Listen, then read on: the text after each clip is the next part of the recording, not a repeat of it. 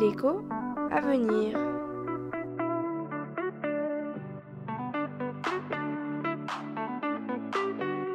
Qu'est-ce que l'inflation importée Je suis avec Laurent pour répondre à cette question. Alors, Laurent, dis-moi, pour commencer, l'inflation est-elle un phénomène purement national? Pas forcément, Martine. L'inflation trouve aussi son origine dans la mondialisation des échanges.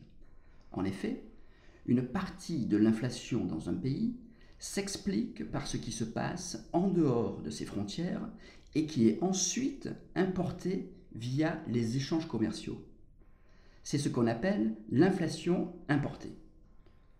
En moyenne, environ un quart des variations d'inflation dans un pays provient de l'étranger. Le pétrole est un très bon exemple pour illustrer notre propos. Produit dans peu de pays, mais consommé par la planète entière, il explique à lui seul, ou presque, la forte volatilité des prix au niveau mondial. Mais comment expliquer les variations de cette inflation importée? Je viens de donner une première raison, les chocs sur les matières premières. Par exemple, la guerre en Ukraine et les tensions géopolitiques avec la Russie ont conduit à l'envolée des prix de l'énergie et des biens alimentaires comme les céréales par exemple. Ce conflit a entraîné de fortes tensions inflationnistes domestiques dans la plupart des pays européens. Mais on peut aussi donner deux autres raisons à une hausse ou une baisse de l'inflation importée. La première, une forte variation de la demande globale.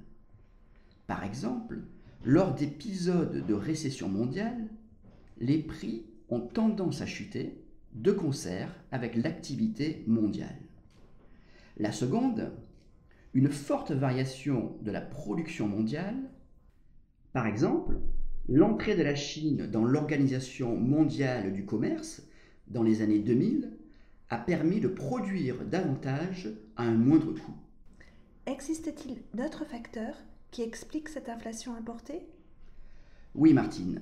Un facteur important est le taux de change. Si le taux de change du pays se déprécie, cela va renchérir le coût des importations. Sur ce point, le taux de change bilatéral vis-à-vis du dollar américain est crucial, car la plupart des matières premières sont cotées en dollars sur les marchés internationaux. Ainsi, pour les ménages français, lorsque l'euro perd de sa valeur face au dollar, le prix des biens importés augmente. Pour résumer, l'inflation n'est pas un phénomène purement domestique. Globalisation oblige, il y a également une composante mondiale commune à tous les pays. Des chocs sur l'économie mondiale ou sur le prix des matières premières conduisent à importer de l'inflation ou de la désinflation. Merci Laurent. À bientôt. À bientôt Martine.